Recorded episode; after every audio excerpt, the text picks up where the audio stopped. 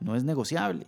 Si está en una relación en la que le lastiman, en la que sufre violencia, el papá está en la responsabilidad, la mamá está en la responsabilidad de proteger al menor de la violencia que está recibiendo en una relación. Hola mamás, gracias por acompañarnos en un episodio más de Reconectando, el podcast de Enfoque a la Familia, especialmente diseñado para mamás de adolescentes. Soy Ana Leonor Jiménez, directora de Enfoque a la Familia Costa Rica y también mamá de dos adolescentes. Me acompaña hoy Jason Cordero, consejero y director del área de desarrollo familiar en nuestra oficina. ¿Cómo estás, Jason? Hola, Anita, muy bien, gracias a Dios. Encantado de compartir con vos un nuevo episodio y con mucha esperanza de traer un contenido útil para las mamás que escuchan el programa.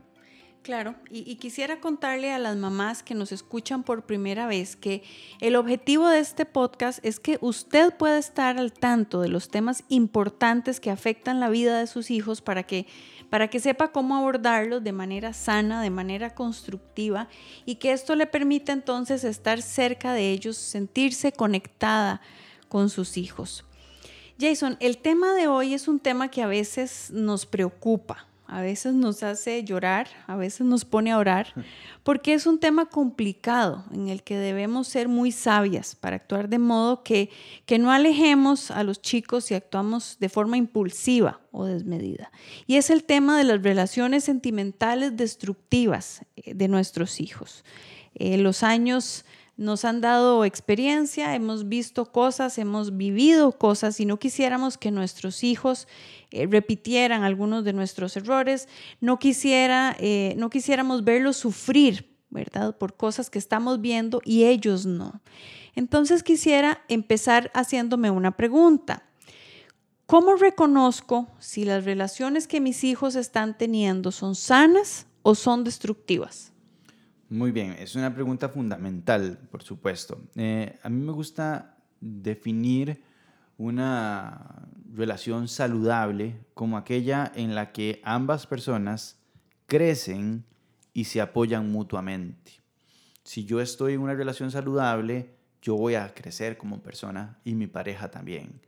Si, si, si yo me siento estancado, que no avanzo, que más bien eh, me estoy privando de algunas cosas que disfruto, eh, que estoy dejando de ser quien yo soy, que estoy comprometiendo mis sueños, mis planes, mis anhelos, eh, mis ilusiones, mi capacidad social, mis estudios, porque a la otra persona simplemente no le gusta, ahí ya hay señales peligrosas, ¿verdad? de nuevo, una, una relación saludable es aquella en la que ambas personas crecen y se apoyan mutuamente, donde hay respeto, aceptación y honra mutua. Por supuesto, eh, al contrastar esto, podemos identificar una relación sentimental destructiva, ¿verdad? Como aquella que no es saludable, donde no hay crecimiento, donde no nos apoyamos, donde no hay respeto, donde no me aceptan, donde nos humillamos mutuamente. Y hay algunas señales claras, como por ejemplo la violencia, cualquier tipo de violencia eh, en la relación, eso es una señal de alerta.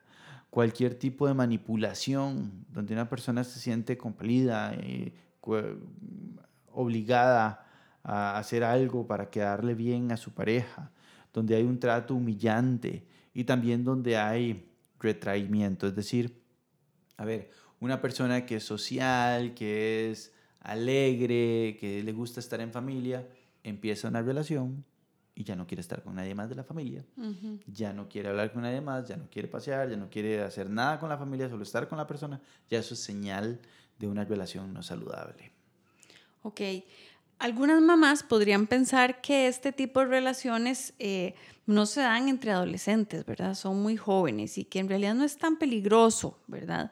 Pero en realidad eh, son realmente perjudiciales y estamos enseñando a los hijos en esta edad de la adolescencia eh, lo que es bueno, lo que es correcto, lo que no es correcto en una relación. Entonces, tenemos que estar muy atentos a, estas señales que nos estás, eh, que nos estás dando.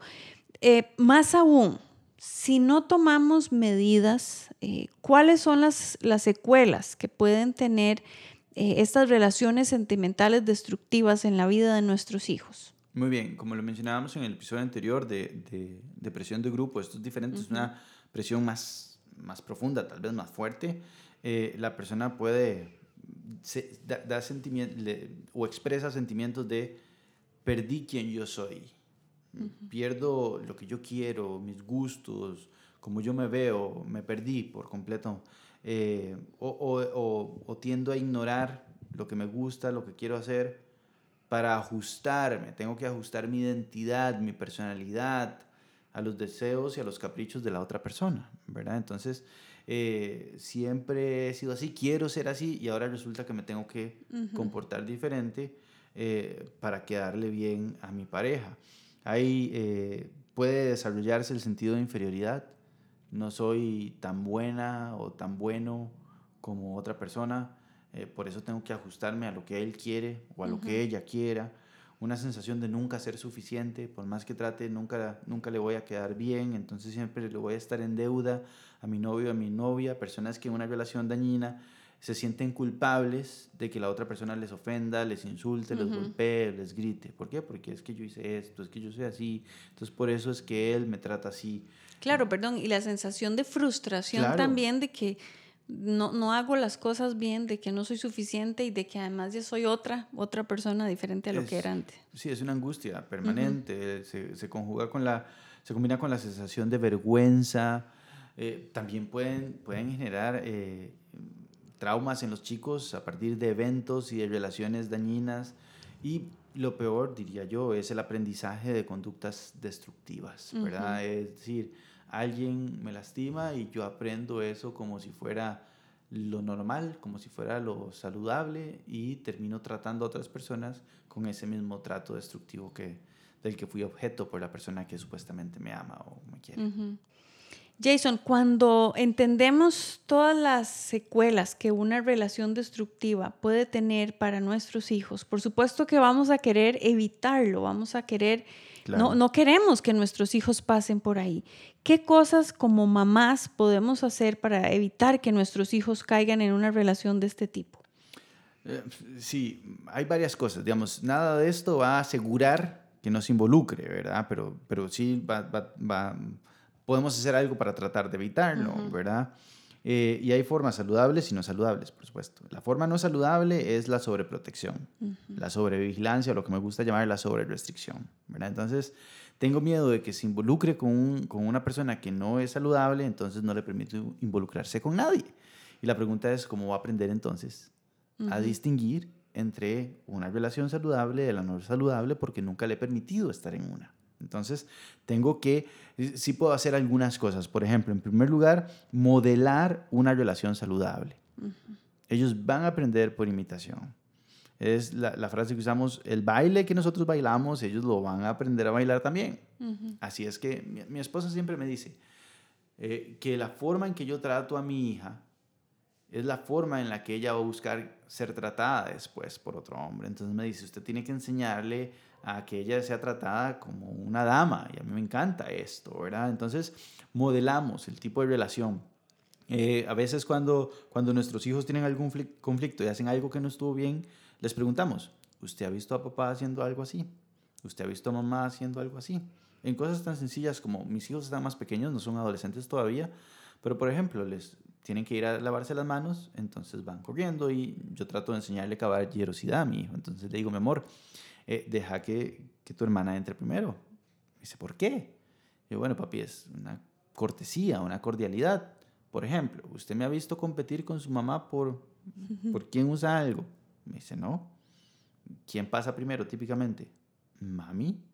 Exactamente. ¿Y por qué? Porque yo quiero que ella se sienta bien y yo quiero ser generoso, caballeroso con ella. Eh, no entiende mucho al inicio, ¿verdad? la, vez pasada me dijo, eh, no es tan bonito ser caballero, pero yo después le dije, papi, pues, te va a dar muy buenos, es una buena inversión ser caballero, ¿verdad? Te va a dar buenos resultados a largo plazo. Pame, y esto es fruto de Pamela. Pamela es la que ha insistido en que les modelemos el tipo de relación que queremos que ellos busquen más adelante. Eh, ahora, sí, de nuevo, si, si una mamá dice, vea, es que yo no le he modelado algo bueno a mi hija, no se llene de culpabilidad. Siempre es buen momento para pedir perdón, para corregir y para empezar una nueva historia. y, es, y es muy valioso. Yo he escuchado más decirle a, a, sus hijos, mira, a mí me habría encantado modelarte otra cosa, pero hoy entiendo que la vida es diferente. Así es que juntos podemos escribir una nueva historia. Esto es fascinante. También podemos enseñarles verbalmente, explícitamente, lo que es una relación saludable. Eh, decirles, miren, una relación saludable es así, así y así, lo que hemos dicho, ¿verdad? Donde vos creces, donde vos sos vos mismo, donde no te tenés que, que negar, digamos, a tu personalidad o a tus principios y valores. También es importante conocer a los amigos o a los famosos pretendientes, ¿verdad? Eh, de nuevo, este puede ser terreno escabroso, ¿verdad? Yo no me imagino cuando esté con mi hija así, pero, pero yo, y mi esposa y yo decidimos, los vamos a traer a casa. Por supuesto. Siempre, siempre. Una amiga que me gusta, un amigo que me gusta, vienen a casa. Yo quiero conocerlos, quiero, quiero verlos, quiero saber cómo, la, cómo, se tratan, quiero, quiero saber con quién anda, ¿verdad? Esto nos va a ayudar a ver señales de alerta, si es que las hubiera. Y también, por supuesto, conversar sobre las relaciones sentimentales, ¿verdad? Esto no puede ser tabú en casa, porque las relaciones eh, sentimentales van a haber. Entonces, de nuevo, si no las pueden hablar con nosotros, las van a hablar con otras personas. Y, si cabe, compartir nuestras propias experiencias. ¿En qué momento, por ejemplo, yo puedo contar en qué momento terminó una relación porque me di cuenta que era dañina para mi vida? ¿En qué momento, eh, cómo, cómo, comencé a, a, definir qué tipo de mujer quería para mi vida? Eh, ¿Y qué fue lo que comencé a buscar? ¿Qué sí, qué no? y, puedo compartir las historias con mi hijo acerca de esto. Todas estas cosas, de nuevo, no van a garantizarnos una vacuna contra, pero van a darle más herramientas a nuestros hijos para identificar ellos una relación no saludable y poder distinguirla de una que sí es saludable. Por supuesto, se trata de dar herramientas y pedirle a Dios que siempre les, les guíe y les dé sabiduría para tomar las mejores decisiones. Jason, tal vez alguna mamá de las que nos está escuchando hoy dice, ay, si yo hubiera escuchado esto antes, tal vez ya es muy tarde. Mi hija o mi hijo están en una relación sentimental destructiva y no tengo idea cómo sacarlos de ahí. Me da miedo hablar eh, que se haga, que se aleje de mí, no sé qué decirle, no sé cómo hacerlo. Si, si nos encontramos en esta situación, ¿Cómo podemos ayudar a nuestro hijo o a nuestra hija para que salga de una relación así? Muy bien, no es, no es fácil, pero sí se puede hacer y ellos van a esperar que nosotros les ayudemos también. En primer lugar, necesitamos generar ambientes saludables en los que podamos supervisar las interacciones de nuestros hijos, principalmente si son menores de edad, para validar las sospechas que tenemos, ¿verdad? Eh, y realizar observaciones honestas si fuera el caso. Es decir, si yo sospecho que mi hija está en una relación no saludable, pues voy a interactuar con ella más, voy a verlos a ella con su novio para ver, para validar si de verdad es lo que estoy pensando, ¿verdad? Si en efecto así es, es necesario abordar el tema de forma asertiva por el bien mayor del menor. Si la persona, si su hijo, si su hija está siendo violentado o víctima de violencia, eh, no podemos evitar el tema simplemente porque se le va a quebrar el corazón o porque no nos va a querer. No, no, no. Aquí el bien mayor es su salud. ¿okay? Eh, tenemos que sí, validar los sentimientos, ¿verdad? E invitar a nuestro hijo o a nuestra hija a hacer una autoevaluación de la relación. Preguntas, mi amor, ¿vos crees que esto está bien? ¿Vos crees que este trato es saludable? ¿Verdad? También necesitamos afirmarle el amor, el respeto, la confianza y si fuera el caso, buscar un, profesional, yo diría, para el núcleo familiar. Pienso también que una buena idea es antes de que eh, empiecen en una relación, eh, decirle, amor, escribe las cosas que quieres buscar en, tu novio o en tu novia y hagamos una lista. Y si vemos que hay cosas que no están saliendo bien, es mucho más fácil confrontarlos así, amores. Por supuesto. Esto no es lo que querías, esto no es lo que deseabas. Necesitamos eh, salir, salir de ahí, ¿verdad? Hablabas de buscar ayuda eh, profesional cuando las cosas se nos salen de las manos. ¿Qué tipo de ayuda debería buscar y cómo lo hago? Cuando hablamos de ayuda profesional, hablamos de, ayuda profesional principalmente en psicología. Tanto para los papás como para el adolescente. Para los papás, para poder entender el nivel de afectación que hay, el tipo de relación que hay, eh, poder comprender si es necesario procesar los duelos que haya que procesar y aprender cómo apoyar a su hijo. ¿Por qué? Porque eh, aquí estamos hablando de relaciones sentimentales, los, las emociones y los sentimientos están involucrados y esto tiende a matizar la realidad, ¿verdad? Entonces los papás necesitan ayuda para comprender y, y, estar enteros para poder ayudar también y, y, lidiar con lo que están sintiendo, con el dolor que están sintiendo de ver a su hijo o a su hija en una relación destructiva. Para los hijos, para ayudarles a conciliarles, eh, también ayuda profesional para los hijos, para que puedan conciliar lo que sienten con lo que saben, como la lista que decías, ¿verdad? Lo amo, me gusta, pero no me gusta cómo me trata. Entonces, ¿cómo hago? Es que, ¿cómo voy a terminar con alguien a quien quiero? Sí, yo sé que me trata mal, pero ¿cómo hago para, para no sentir esto? Entonces, un psicólogo le puede ayudar, una psicóloga le puede ayudar a conciliar lo que piensa con lo que siente. Y para ambos, digamos, para papás e hijos, para que puedan llegar a acuerdos y eh, para que facilite la comunicación. A veces un tercero que medie eh, ayuda a que las partes se puedan entender. Jason, hoy día, desgraciadamente, se nos ha vendido a los papás y a los mamás la idea de que no podemos contradecirlos, ¿verdad? Que hay que darles libertad de expresarse, eh, libertad para experimentar sin, interferir y sin estorbarles. Pero yo personalmente no podría quedarme cruzada de brazos si veo a alguno de mis hijos en una relación así. Pero la realidad es que en algunas ocasiones eh, los chicos no ven las cosas como yo las veo. Eh, somos de edades diferentes, eh, somos diferentes. ¿Qué pasa si a pesar de mis esfuerzos, a pesar del tiempo que paso cerca, a pesar del el esfuerzo que hago para acercarme, para conversar, ¿Qué pasa si mi hijo no quiere ayuda? Muy bien, en primer lugar, eh, usted puede explicarle a su hijo o a su hija que la salud y el bienestar del menor no es un asunto con el que usted pueda estar de acuerdo o no. O sea, usted tiene la responsabilidad como mamá de velar por el bienestar de, de la hija. Y esto es una responsabilidad tal cual. No es algo de que si voy a estar de acuerdo o no, es que me toca, ¿verdad? Me toca. Es un asunto de salud integral. No es negociable. O sea, no es negociable la salud, el bienestar. Entonces, si está en una relación en la que le lastiman, en la que sufre violencia, el papá está en la responsabilidad, la mamá está en la responsabilidad de proteger al menor de la violencia que está recibiendo en una relación. Ahora, si el chico no, igual no quiere ayuda, usted puede buscar ayuda profesional para usted, haciéndole saber a su hijo o a su hija que lo va a hacer. Dile, mi amor, esto se me escapa de la mano, quiero que sepas que voy a buscar ayuda profesional para que me orientan en qué puedo hacer para ayudarte en esta situación tan complicada de la que vos mismo no querés salir. Y por supuesto, mamá, recuerde, como siempre decimos, que usted no está sola. Usted cuenta con Dios, puede orar, puede buscar sabiduría con Él, ayuda espiritual con Él y por supuesto cuenta con los profesionales de enfoque a la familia que estamos a su disposición.